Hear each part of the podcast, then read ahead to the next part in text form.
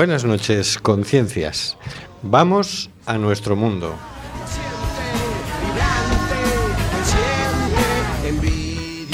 Estamos en Cuac FM en el programa Simplemente Gente, programa sobre la diversidad cultural en Coruña y sobre los derechos de las personas migrantes.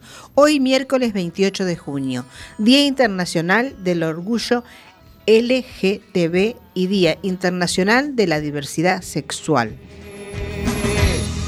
Y es por eso que a veces me gusta Recuerda, nos puedes enviar tus opiniones y comentarios en directo por WhatsApp y trataremos de mencionarlos en antena. Este es el número 644 737 303. Nos encanta saber que estás ahí.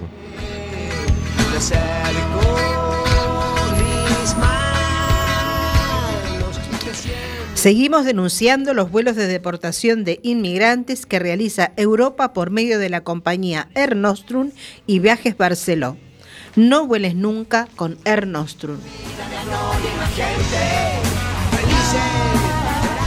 Tenemos en control al mago de las ondas, Carlos Reguera. Hola, Carlos.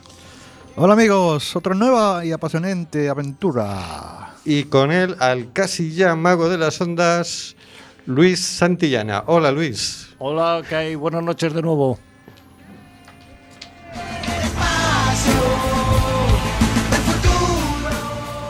Y por vía telefónica al infatigable lector de artículos de análisis, señor García. Hola, señor García. Buenas noches, estimada Hortensia. Buenas tardes todavía, que ya estamos en verano. Hace 40 años se celebraron las primeras elecciones democráticas. ¿Hemos ganado en democracia o hace falta más?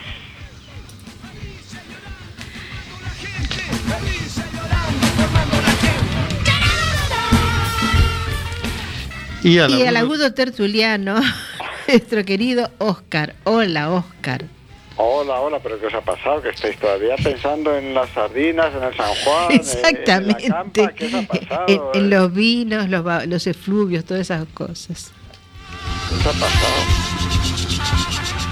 Y también en el estudio José Couso a Hortensia Rossi. Hola Hortensia. Hola, buenas noches a todos. Y a un humilde servidor, Rubén Sánchez, que hará lo que pueda para que fluya este amordazado programa número 160. Amordazado, porque aunque no lo quiera el Congreso de los Diputados, seguimos amenazados por la ley Mordaza.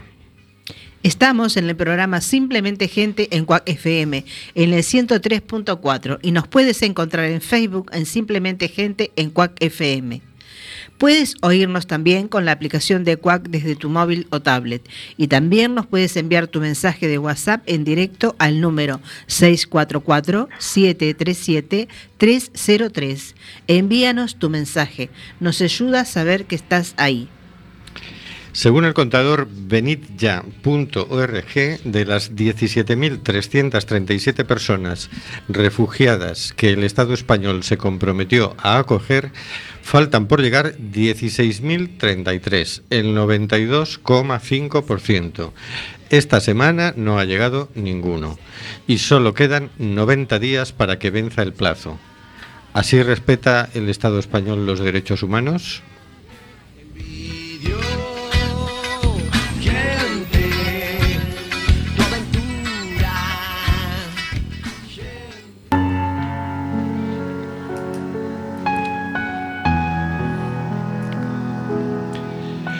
Cositas de la actualidad por el señor García.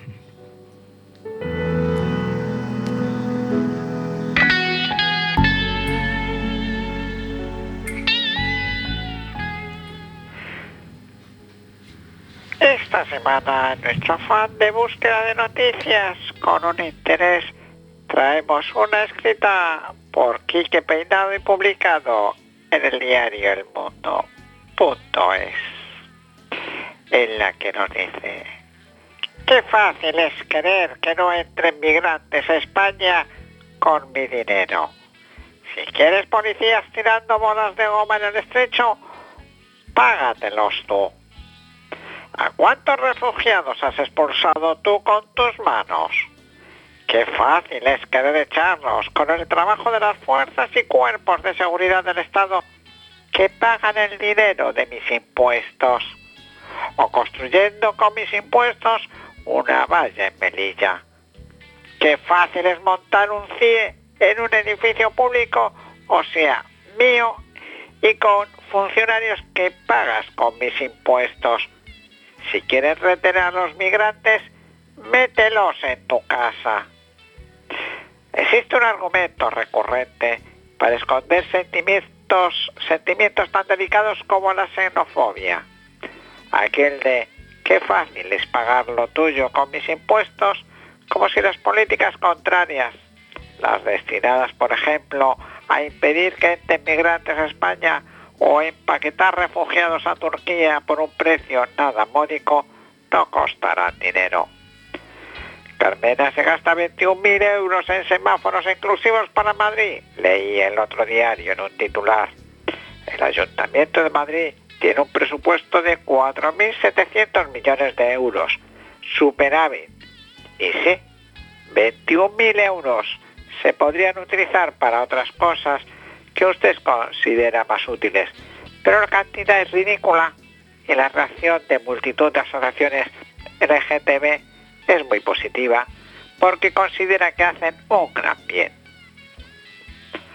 Así que si a usted le indigna que se gasten 21.000 euros en unos semáforos, pero no se le acelera el pulso cuando se habla de los miles de millones de sobrecostes del túnel de la M30, que los madrileños vamos a estar pagando hasta el 2040, la obra se presupuestó en 1.700 millones y se calcula que gastos financieros incluidos pagaremos más de 10.000.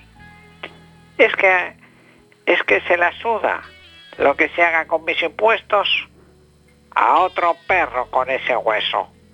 En cualquier caso, soy bastante partidario de bajar al terreno de la falacia y responder con el mismo argumento cuñadil. Yo quiero gastar 21.000 euros de mis impuestos en esos semáforos y en cuatro pegatinas para los autobuses para intentar concienciar a los tíos maleducados o a los que no se dan cuenta que nos ha pasado a todos para que no abran las patas de más y dejen de molestar a quien tienen al lado. Y quiero que mis impuestos se pague lo que haya que pagar y que se recorte de donde se tenga que recortar para acoger al menos a los 17.387 refugiados a los que se comprometió el gobierno en el 2015. Un plazo que se acaba en septiembre sin que tengan noticias de que se haya cogido a más de perdón, mil y pico y pocos. Como política prioritaria, lo más importante y urgente que debemos hacer como país. Sí, con mi dinero, con mis impuestos que valen igual que los de los demás y todo lo que quiera hacer usted y a mí no me guste, se lo paga usted o lo mete en su casa. Acaba así, acaban las palabras de Quique Peinado. Después de leerlas, no cabe más que preguntarse, ¿por qué no, no nos preguntas más a menudo en qué gastar nuestros impuestos? ¿Más a menudo? Pues si no, no lo han preguntado nunca, ¿no? Sí, eso además es. Pues tú puedes presentar una iniciativa legislativa popular, pero sobre el tema de impuestos no puedes presentar una iniciativa legislativa popular. Como con las cosas de comer no se deja que juegue el pueblo, que para eso están ellos, que son los que saben, los que hacen la gente de orden, que hacen las cosas bien, que presupuestan una cosa en 1.700 millones y se les va a 10.000, o aquí presupuestan un túnel en 80 millones y se les va a 100 recién empezadas las obras aeropuertos sin vuelos, autovías que luego no circulan coches, gente seria. Exactamente. Así, así nos va. Eso sí, luego resulta que no llegan las cosas para, para que la gente coma, ¿no? Ahora, eh, es un ayuntamiento que tiene superávit, que no tiene deudas, y se cuestionan los 21.000 euros gastados. No, eh, sí, sí, bueno, es que ya... Sí, sí, que, bueno que son gente muy, muy seria. ¿eh? Sí, sí, sí. sí, sí.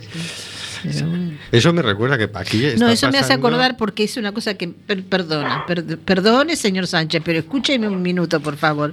Es que eso me hace acordar, es que estas cosas van enrabadas, porque luego no hay dinero para poner, al nivel del gobierno central, para poner, eh, eh, poder climatizar los- las escuelas y los institutos. Para eso hay que hacer el abanico de papel, que cuando terminamos el programa, yo estas hojitas siempre las convierto en abanico para luego llevar a la playa.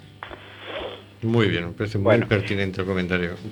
Me ¿Puedo parece- hablar ya? O ahora no? Ahora Tiene la palabra Espera que ahora va Oscar. Señor Espera. Sánchez. Una, una, quería hacer una aclaración que yo creo que el señor García cuando ha dicho más, porque en algunos ayuntamientos sí se está pidiendo la, la opinión, la participación de la gente con el tema de los presupuestos. en Coruña. No en todos, no en todos, pero Madrid, Coruña y alguna, Barcelona y alguna que otra ciudad está Ah. poniendo en marcha el tema de los, por eso decía algo más, porque para no ningunear esas iniciativas, esas interesantes y válidas iniciativas, pero bien, si es algo que está abriéndose paso, el tema de preguntar a la gente en qué quiere, en qué se quiere gastar los impuestos, pero lo cierto es que sí, tampoco vamos a negar lo que ha dicho Rubén muy acertadamente, que cualquier iniciativa legislativa a nivel estatal o a nivel local que proponga un gasto en un tema, pues directamente va a ir del registro del Congreso de los Diputados a la sección P del archivador, P de papelera me refiero. Entonces, bueno, es, es un tema. Ahora que celebramos 40 años de las primeras elecciones, pues, ¿qué se podría plantear? Y retomamos ese viejo tema que sale, que fluye de vez en cuando como el Guadiana de la reforma constitucional, para meterlo, o sea, para quitar ese impedimento a las iniciativas legislativas populares, por ejemplo. Que sería interesante, ¿no? Pues sí. Y que las otras iniciativas de presupuesto participativo fueran subiendo un poquito más rápido en las cuantías, ¿no? Porque, Sí, eso me- como dice, bueno, va, con, para, con el redondeo, Sí, ¿en qué queréis sí. que lo gastemos, no? Bueno, mm, y ahora con permiso de Hortensia y de Oscar, a mí todo esto me recuerda que es que ahora mismo está pasando que eh, se han acaba de vencer el plazo para solicitar ayudas escolares para que los niños que tienen pocos recursos y tal, pues la Junta les dé pues 50 euritos, pues oye, para comprarte libretitas, una mochilita, para ayudar a la compra de los libros de texto, etcétera, etcétera. Pero resulta que están haciendo lo siguiente, a los hijos de inmigrantes irregulares mm, no se las dan. Entonces tampoco se las deniegan, lo que hacen es les piden más documentación. Con lo cual el otro tiene que andar buscando documentación, a veces en el país de origen. Imagínate que pues, tienes que pedir la documentación a República Dominicana, que allí pues funcionan de otra manera, o a, o a Guinea Ecuatorial, o al país del que vengas. Y entonces ahora tú tienes que seguramente gastarte los 50 euros en que te manden la es documentación. que, es que está en el visorio porque lo que le están pidiendo es justificante de ingresos. Y como en España eh, no los tienen porque no tienen trabajo, entonces de su lugar de origen.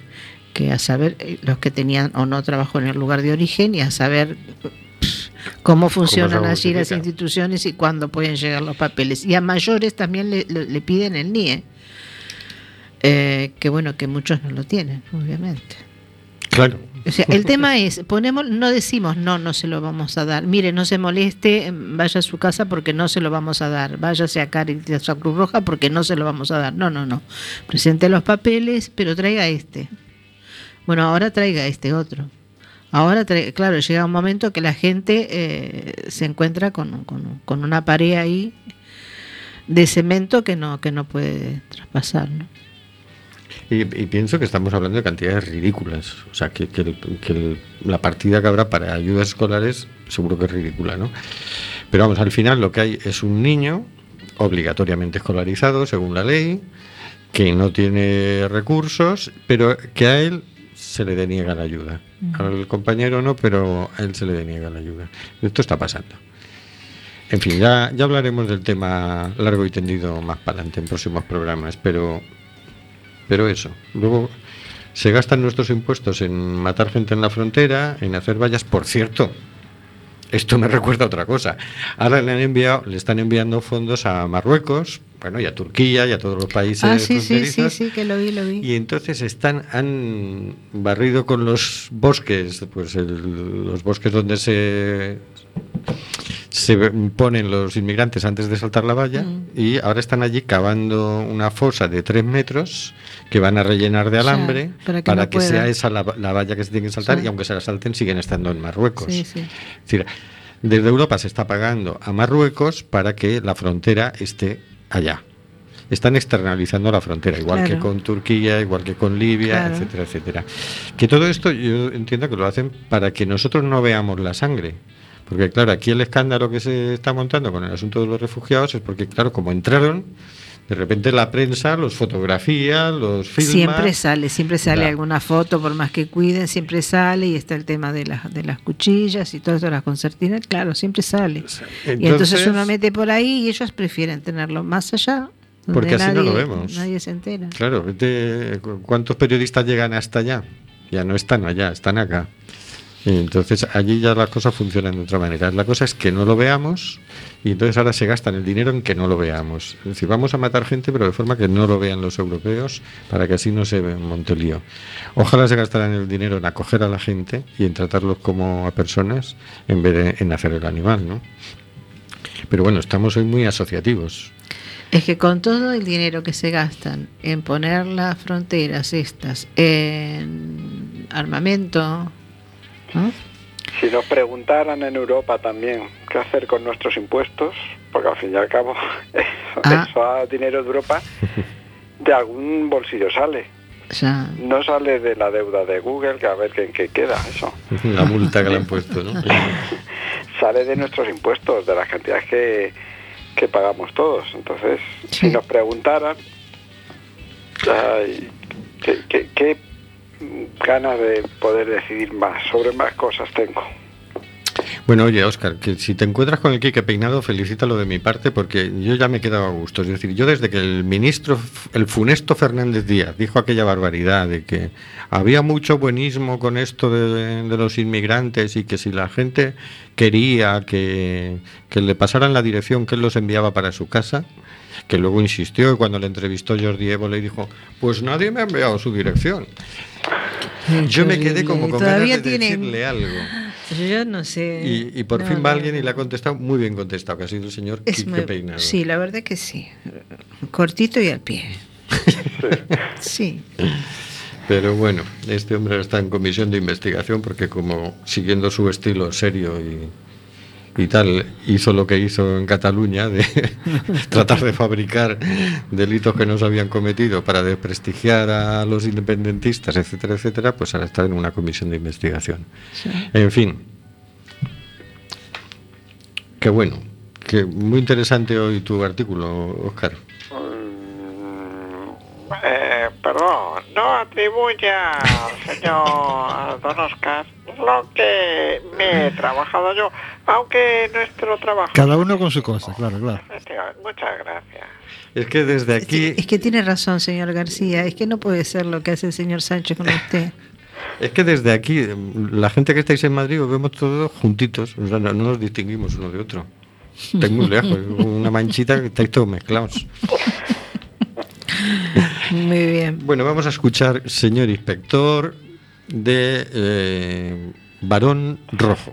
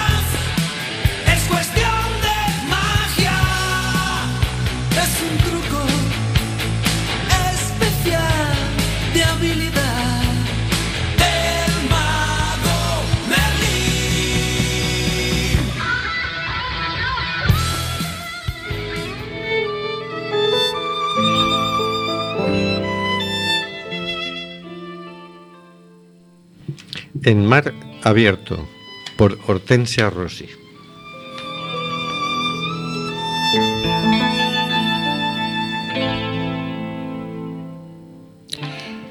Medio centenar de inmigrantes muere de sed en el desierto de Níger.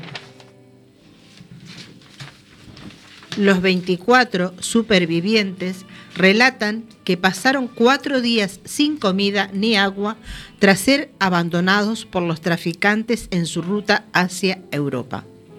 Esto está extraído del diario El País, escrito por José Na- Naranjo, Dakar, 27 de junio de 2017.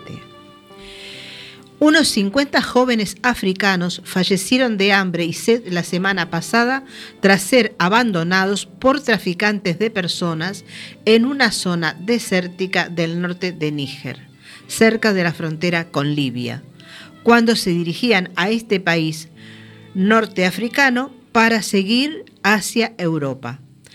Así lo han relatado a las autoridades locales los 24 supervivientes de esta nueva tragedia, que fueron rescatados el domingo por una patrulla del ejército nigerino en la zona del Segedine, después de haber pasado cuatro días sin comida ni agua.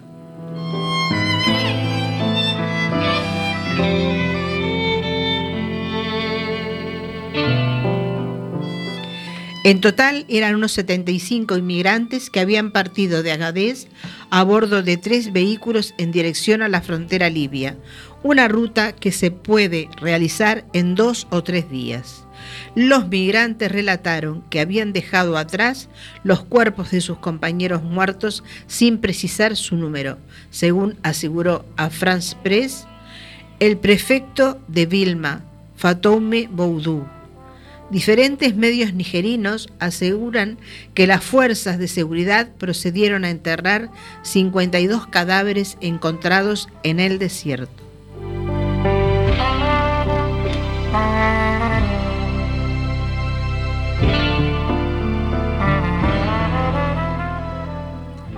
Hace solo un mes, otros 44 migrantes procedentes de Nigeria y Ghana fueron encontrados muertos también en el desierto de Níger, entre ellos mujeres y bebés, aunque en esta ocasión fue debido a una avería en el motor del vehículo. Prácticamente todas las semanas, las fuerzas de seguridad de este país, auténtico cruce de caminos de las rutas migratorias hacia Europa, localizan grupos de jóvenes vagando por esta amplia zona, tal y como ocurrió hace solo dos semanas con 92 rescatados.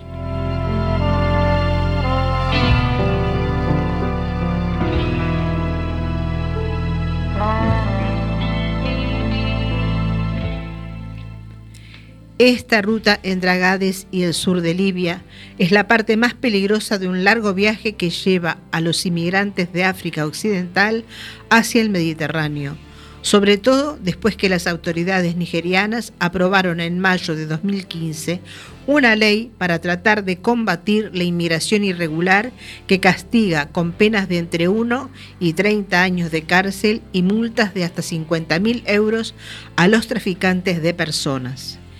Ello provoca que utilicen las zonas menos transitadas y que a la menor sospecha se den a la fuga abandonando a los emigrantes a quienes aseguran que la frontera está muy cerca.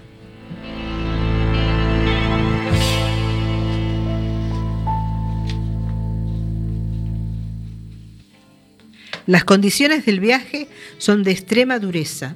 En medio de un calor sofocante, los jóvenes que han llegado en autobuses de Agades, procedentes sobre todo de países como Senegal, Gambia, Nigeria, Mali o Guinea, se aprietan al máximo en vehículos 4x4.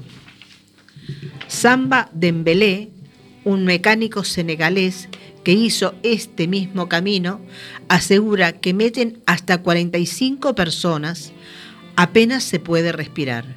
Muchos mueren, incluso dentro de los coches. Nadie sabe con exactitud cuántas personas han fallecido en este viaje en los últimos años, pero se estima que al menos los mismos que en el Mediterráneo.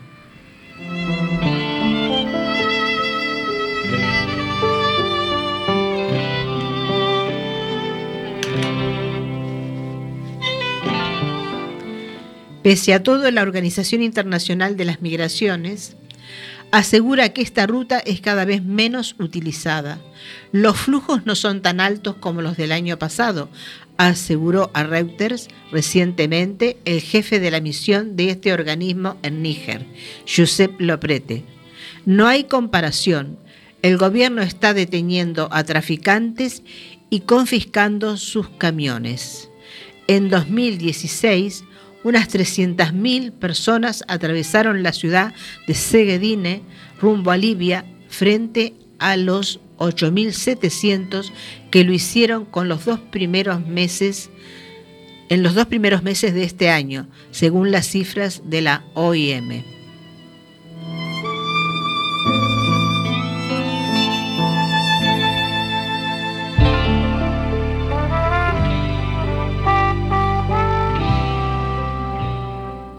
Este descenso no significa que lleguen menos a Europa, advirtió a su vez el director de coordinación de este organismo, Federico Soda, ya que Libia ya acogía a cientos de miles de inmigrantes que habían llegado en los últimos años, muchos con la intención de cruzar hacia Italia.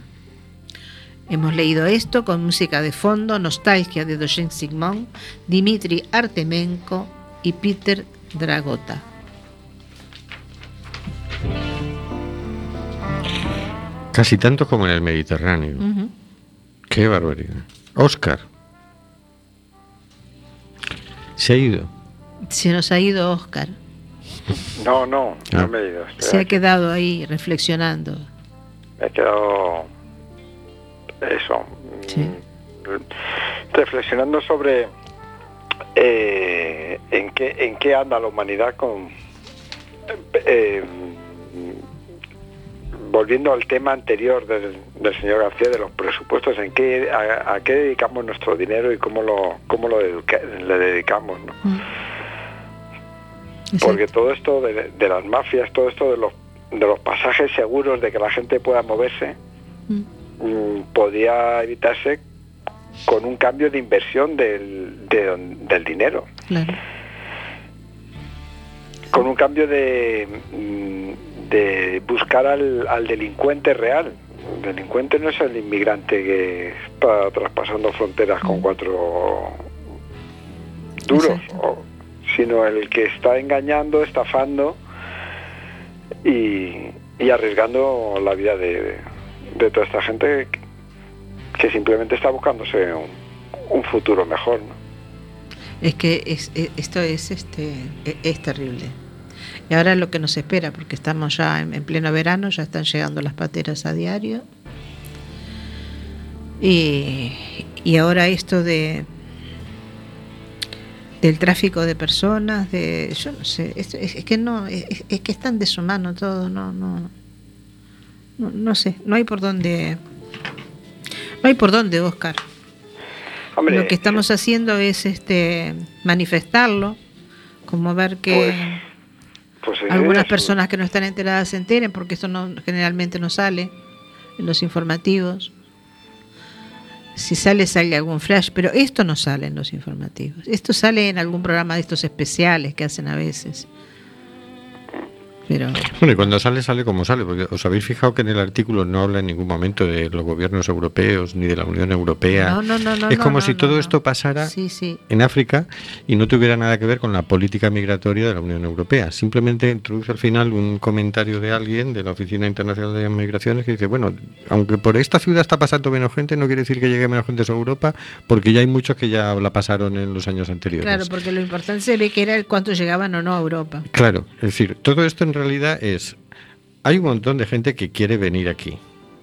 A lo mejor es porque se les ha engañado con la propaganda fascinante de que en Europa atamos los perros con longanizas. Vale, seguramente en Europa de todas formas se vive bastante mejor que en África. Obviamente. Aunque no atamos los perros con longanizas.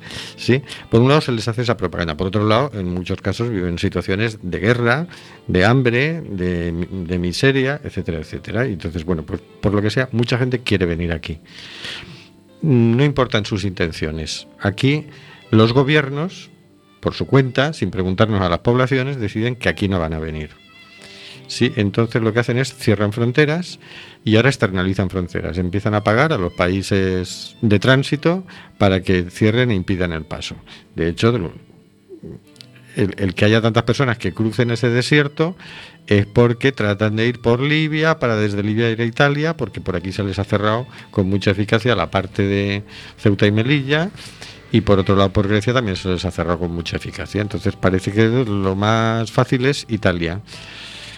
Es decir, como consecuencia de ese cierre de fronteras de la Unión Europea, la gente está perdiendo su vida no solo en el Mediterráneo, la está perdiendo directamente en el trayecto obligado que tienen que hacer por África brutalmente. Hay que volver a decir que todos estos trayectos los podían hacer tranquilamente en avión en cuestión de horas y además les saldría más barato a todos. Y no tendrían que arriesgar la vida, salvo que, bueno, consideres que viajar en avión también tiene sus riesgos, ¿no? Alguna vez hay algún accidente, pero vamos, no esto.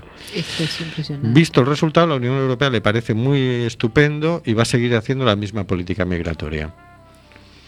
Esto yo supongo que en algún, no sé, ¿no? Aspiro a que en algún momento, no sé dentro de cuántos años, eh, esto tenga, se, se pidan responsables, aunque sea dentro de, de un libro de historia o de un, no sé. Porque esto no, no, no, no, no, no, no, no. Es criminal por donde lo mires. Es criminal por donde lo mires. Es un delito de lesa humanidad, esto es una salvajada, esto es como lo de Hitler Sí. y se está haciendo delante de nuestras narices. En fin, Yo creo que no tardará mucho porque porque esta eso, esa, esta salvajada al final la- las manos de sangre las tienen manchadas mucha gente y al final no pueden eh, por mucho que se las laven eh, están ahí y, y va, y va a salir, o sea, tiene que salir. Ya, pero a nivel internacional, ¿cuál es, el, eh, ¿cuál es la persona que puede levantar la voz firmemente y, y hacer que empiecen a retroceder o hacer que paren con esto? Yo no la encuentro, no la hay. Hombre, yo creo que hay muchas voces, pero mm, una, que me dices tú una, que estemos acostumbrados a que sea una la que grite más y se... Pues no sé, ahora mismo yo no la veo, pero en cualquier momento puede salir porque eso, ¿no? insisto, hay muchas voces que lo están diciendo, lo están, lo están gritando y muchas manos que están trabajando para que eso no, no siga sucediendo. que hombre, todos hemos visto cientos de miles de personas en las calles de Barcelona, decenas de miles de personas en Madrid, miles de personas en Coruña. Hay mucha gente, muchos colectivos que estamos trabajando para cambiar esto. Bueno, que no nos saquen en los medios de Claro, está comunicación. ahora lo de la frontera sur ahora. Claro, Ya. ahora está. Quiero decir, creo que es mm, equiparable. Es decir, el- la respuesta que se está dando a la salvajada. ¿Qué pasa? Que quienes tienen el poder son estos, quienes tienen los medios de comunicación son esos señores tan serios, y, y entonces se nos ve mucho menos que, que a ellos. Pero, pero que existimos, existimos. Y que la sensibilidad existe en la gente, existe. Y vamos avanzando. Y yo creo que la gente se va informando y se va enterando. De hecho, pues este artículo es- me parece novedoso. Es decir, si bien yo le critico eso, que mm, ¿por qué no menciona cuál es el origen de todo este lío? ¿no? Pero bien, por lo menos es alguien que ha ido hasta allá. Es decir, la, la crónica viene desde Senegal Sí. y nos está informando de lo que pasa en África. Es decir, ya empezamos a tener ojos hasta allí, hasta en África. Empezamos a ver lo que pasa más allá de nuestras fronteras, que es lo que ellos tratan de impedir externalizando las fronteras. O sea, que avanzamos por todos los lados. Y yo creo que eso no lo van a parar. Tenemos que insistir mucho, sobre todo la gente que nos rodea y hasta donde nos lleguen las posibilidades para que se tome conciencia de, del asunto y de la gravedad que tiene el asunto. Por cierto, hay un varias exposiciones aquí en Coruña Sí. todavía de Acampa. Eh, en la sala Palesco hay una exposición de pinturas de Ali Ali. En las piscinas del kiosco Alfonso hay un- una exposición flotante de Daniel Remeseiro de dibujos. En el kiosco Alfonso hay varias exposiciones de fotografía. Sí, sí. Y en la sala Salvador el 15 de julio, Madariaga. creo, por ahí más hasta el menos, ¿no? 25 de julio Hasta el 25 de julio. en Alexandre Bóveda, que al final iban a haberla quitado eh, pasado mañana, pero no, va a estar todo el mes de julio también, una exposición de fotos y en la Casa Museo Casares Quiroga hay una exposición de dibujos de un refugiado que está en un campo de refugiados en Grecia que se llama Kawa. Así que se, muchos miles de personas están viendo, están tomando conciencia, están empezando a reaccionar. O sea que yo sí lo veo. yo sí lo veo. Bueno. Que, por cierto, que comentaba aquí el compañero Luis que mañana van a entrevistar a Ali Ali, que es uno de los que se, de los que tienen la exposición Ah. en el Palesco. ¿A qué sí. hora? De ah, una a dos. De una a dos. De una a Quack FM, Universidad Senior, Radio Senior. Radio Senior, perdón. Radio Senior. De una a dos. A la una de la tarde. Es interesante. Ah, pues sí, no nos lo perderemos. Bien, bien, qué interesante, ¿ves? También hay otros programas que también están transmitiendo estas realidades. Muy bien. Bueno, pues vamos a subrayar que hoy es el día del orgullo LGTB. Había una marcha, eh, eh, Marica Transbollera, no sé qué, convocada para las 8, no hemos podido ir porque teníamos que venir no, para acá. Claro. Así que nos perdemos la fiesta. Luego continuaban de fiesta en el Alfayate. Así que, bueno, pues les felicitamos y en su honor vamos a poner una canción de las que abrieron camino.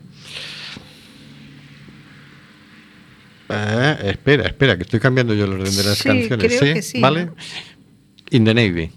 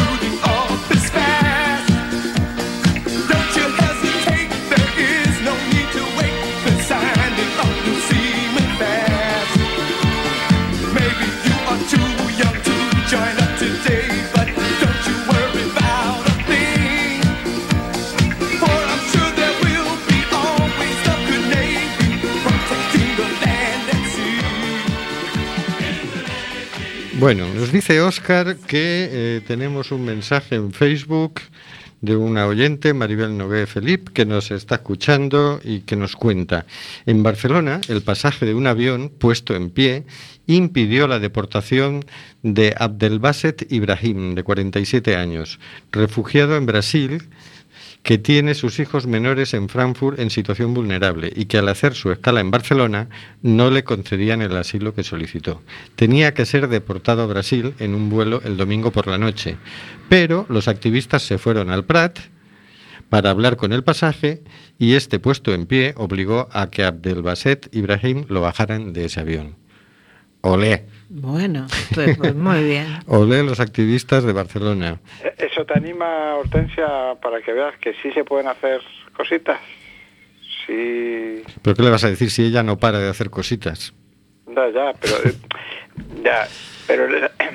Claro, lo que pasa es que- porque es a ver. hacer cositas y que den resultados. Pues esto es una cosita que da un resultado. Todas las cositas dan resultados. Lo que pasa es Exactamente. que algunos son más valorados que otros.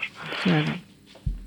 Y- y Sí, anima, a ver, a- yo, la- yo no voy a bajar los brazos nunca, digo, eso es... eh, Sí, sí.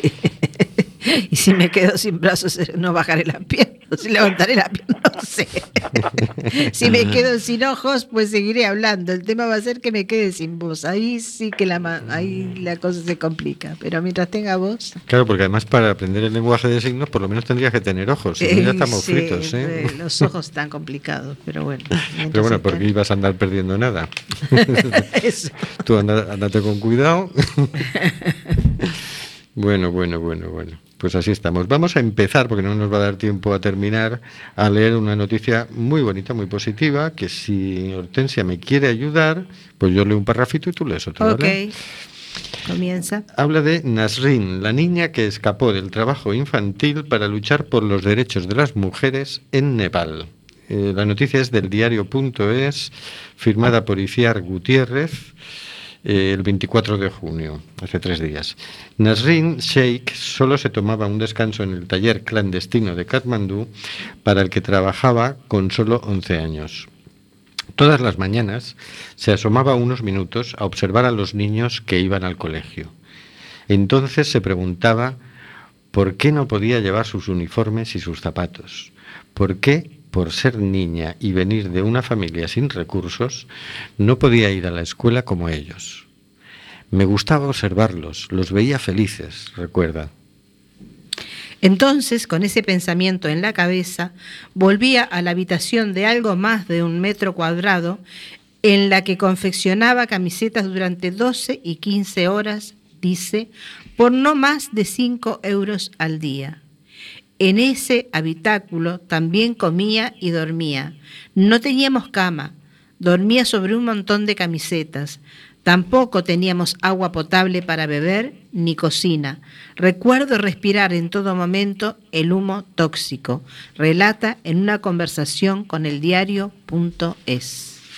Hoy la joven lidera varios proyectos con un objetivo, que las mujeres nepalíes más empobrecidas tengan unas condiciones laborales dignas que les permitan vivir sin depender de un hombre. He visto a mujeres suicidarse por falta de libertad. Narren tiene 25 años, o eso cree. En mi pueblo no registramos la fecha de los nacimientos ni de las muertes, así que no estoy segura, dice. Es allí, en su pequeño pueblo, ubicado en la frontera con India, donde la joven empezó a ser desde muy pequeña consciente del control que se ejercía sobre las mujeres. Es una sociedad completamente dominada por los hombres. Antes no había electricidad, ni coches, ni hospitales. Todas las mujeres daban a luz en sus casas, explica. Me acuerdo de mi tío pegando a mi tía si cometía algún fallo. He visto cómo mujeres se han suicidado por no tener libertad, añade. Nasrin enumera con indignación toda una lista de situaciones machistas de las que ha sido víctima o testigo, pero destaca dos. La primera, no haber podido ir al colegio. Como nací niña, he recibido siempre un trato diferente, asegura. La segunda, el día en que sus padres concertaron el matrimonio de su hermana mayor, cuando ésta tenía 12 años. Mi hermana luchó mucho. Decía que no quería casarse, que quería estudiar. A los 16 se casó con un desconocido. Tuvo un hijo, después otro, en total cuatro. Y comenzó a perder poco a poco la confianza en sí misma. Dejó de hablar con la gente. Verla a ella fue muy triste para mí. También fue triste pensar que a mí me iba a ocurrir lo mismo, sostiene. Víctima de explotación laboral. Nasrin decidió abandonar su pueblo para visitar a un primo suyo que vivía en Katmandú. En la ciudad vino el cambio de mentalidad. Comenzó a cuestionarse lo que el mundo rural, lo que en el mundo rural era visto una vergüenza. Mujeres que trabajan, conducen o van al colegio. Entonces comenzó a trabajar en la misma fábrica textil que su primo para poder quedarse a vivir en la capital. Aprendí a coser rápidamente y trabajaba muy duro, recuerda. Hacía muchas camisetas para bebés y unas faldas preciosas. No sé exactamente a dónde iban. Creo que casi todas a Reino Unido. Ahora sé la empresa, lo sé todo, y es muy difícil verlo. y triste son marcas muy caras. Además, asegura Narrin, rechaza desvelar el nombre de la compañía. Se hace un silencio y su voz titubea. No, me impresiona mucho. Quizás algún día, cuando me sienta más fuerte, primero quiero entender, primero por qué lo hacen. Sentencia. Un día, mientras miraba a los niños que iban a la escuela, un perro se le acercó. Su dueño me dijo que no tuviera miedo. Fue la primera vez que sentí que alguien me decía algo así con cariño. Así que le pregunté, por favor, ¿puedes enseñarme? Conmovido, a los tres días, según Nasrin, él aceptó convertirse en su profesor. Me llevó por primera vez a una librería y empezó a enseñarme cosas entre una y tres horas al día, recuerda. La joven por aquella época no sabía leer. Un proyecto para empoderar a las mujeres pobres. Poco a poco decidió que no quería volver a trabajar en la fábrica. El punto de inflexión, uno de los jefes para los que trabajaba no me pagó. Cogió el dinero y se fue. Empezó a confeccionar prendas junto a su primo y a venderlas por su cuenta a tiendas locales. Cada vez, explica, tenían más trabajo y necesitaban más manos. Fue, sin quererlo, el inicio de su proyecto, Local Women's Handicraft. Veía a muchas mujeres pidiendo en la calle. Un día se me acercó una para pedirme dinero. Mi madre solía decirme que pedir es un mal hábito, así que le dije, no puedo darte dinero, pero tengo mucho trabajo, así que ¿por qué no vienes y trabajas conmigo? Comenzó a ganarse la vida, salió de la calle, consiguió ser libre, relata. Y yo me di cuenta de que quería trabajar con estas mujeres porque eran muy amables, trabajaban bien, querían cambiar y además podía contribuir a disminuir la pobreza. Así que empecé a trabajar con una mujer, esa trajo a otra y a otra y a otra. Y así decenas. Ahora tiene 35 compañeras. Aprenden costura, tejido, bordado, fabricación de joyas o patronaje y fabrican productos de manera artesanal y materiales naturales y reciclados que se venden en comercio justo. Narren se ha planteado la meta de haber formado a 10.000 mujeres para el año 2020. Se trata de mujeres de los estratos sociales más bajos. La mayoría no ha recibido educación y algunas son supervivientes de violencia de género. En el taller de Local Women's trabaja Naraini Arial, de 26 años. Naraini, según Nasrin, sufre epilepsia y está soltera. Su marido la abandonó después de, tras un ataque epiléptico, mientras cocinaba, se le quemara medio cuerpo. La conocí cuando estaba ayudando como voluntaria tras el terremoto de Nepal. Su casa se destruyó y pedía para medicinas. Se vino al centro. Aprendió en seis meses. Gana 10.000 rupias al mes. Todo el mundo la respeta y es independiente, comenta el activista. No solo se trata del dinero, se trata de poder tomar decisiones. Es cuestión de dignidad, no depender de tu padre, de tu hermano o tu marido, añade. A este proyecto se suma otro para mandar a la escuela a niños víctimas de explotación laboral y un nuevo centro que está casi finalizado que funcionará con energía solar y biogás. Me gustaría construirlo en más puntos de Nepal y ayudar a más mujeres y niños, señala. Qué maravilla. Oye, Que no nos escucha, no sabe dónde estamos, pero qué abrazo gigante le daría yo a esta mujer. esto ya reconforta más, ¿no? Pues sí, nos vamos reconfortados. Oscar, Eh, no tengo, no, no me salen las palabras. No me salen las palabras porque es, no sé, no, me, no, sé qué decir. No, no tengo nada en el guion, no me habéis escrito nada en el guion para decir.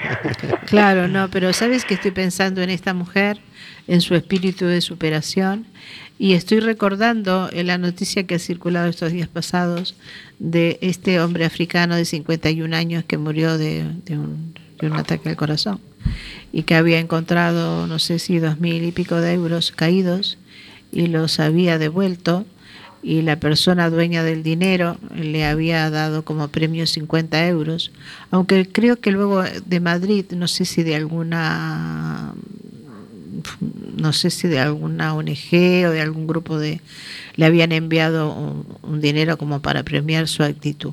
Este hombre murió la semana pasada eh, y salía para trabajar y cayó muerto.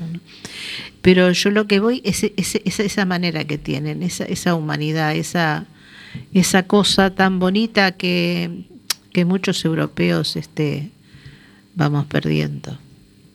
Y digo vamos porque yo después de residir tanto tiempo acá, Fíjate, Ya. ahí te voy a llevar la contraria, señorita Rossi. ay, Porque no creo que sea cuestión de nacionalidades. A ver, la cultura ayuda y la cultura europea No por el ayuda. tema de la competitivi- competitividad, Mm. del el individualismo, eh, las prisas, todo ya no ayuda. Pero mm, los no europeos que llevan mucho tiempo viviendo aquí, pues también se contaminan de ese estilo de vida. Eh, yo creo que eso va en las personas y va en el querer tratar uno a los demás como quieres, quieres que te, te traten a ti. Es un estilo de vida y hay mucha gente en todos los lados Mm. que lo tiene y que lo pone de manifiesto y que lo intenta practicar, no solo lo, no tiene un, un cuadrito en casa de aquí tratamos bien a la gente, sino que lo intenta practicar. Mm. Y es- eso es muy muy loable. Está esta bien. mujer, esta mujer, pues sí, es, en ese sentido es, es espléndida o, o esta persona que dices o como otra mucha gente. No tiene nada que ver la, eh, el lugar de residencia, o sea, sí tiene que ver la cultura, pero no el lugar de residencia. Y la cultura europea actual, la verdad es que no lo favorece, eso sí, pero no los europeos. Que a mí identifica es, Sí. a, a- a las personas de un lugar así generalizarlos me produce un escalofrío peligroso. Bueno. Igual es para sentarnos. Lo que pasa es que como estamos a tantos kilómetros, igual es para sentarnos, tomarnos un café, mirarnos a la cara y hablarlo con calma. Claro. A ver, ¿cuándo nos vamos a tomar el café? Oscar, cuando nos vamos a tomar el café. Bueno, bueno, pues habrá que ir fijando fechas. Bien, para el próximo programa damos un plazo de 15 días de- para tomar el café. Vamos a ir acotando programa a programa.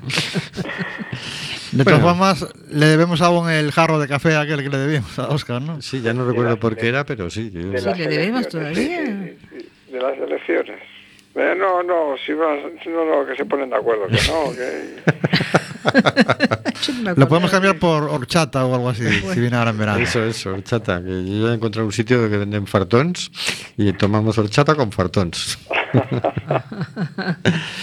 bueno, pues con esta noticia tan bonita y tan positiva que nos levanta el ánimo a todos, pues nos despedimos hasta la próxima semana.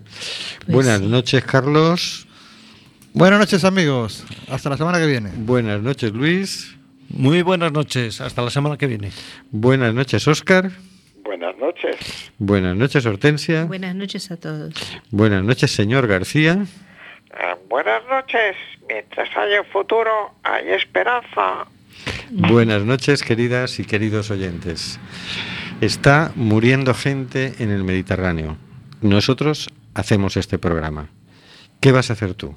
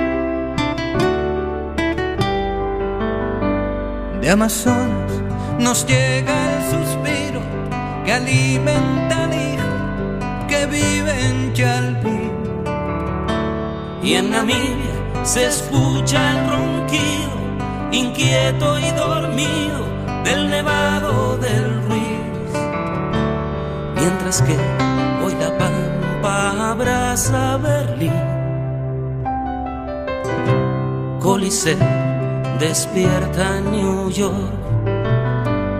Chacareras bebiendo de un faro, soleares de un tango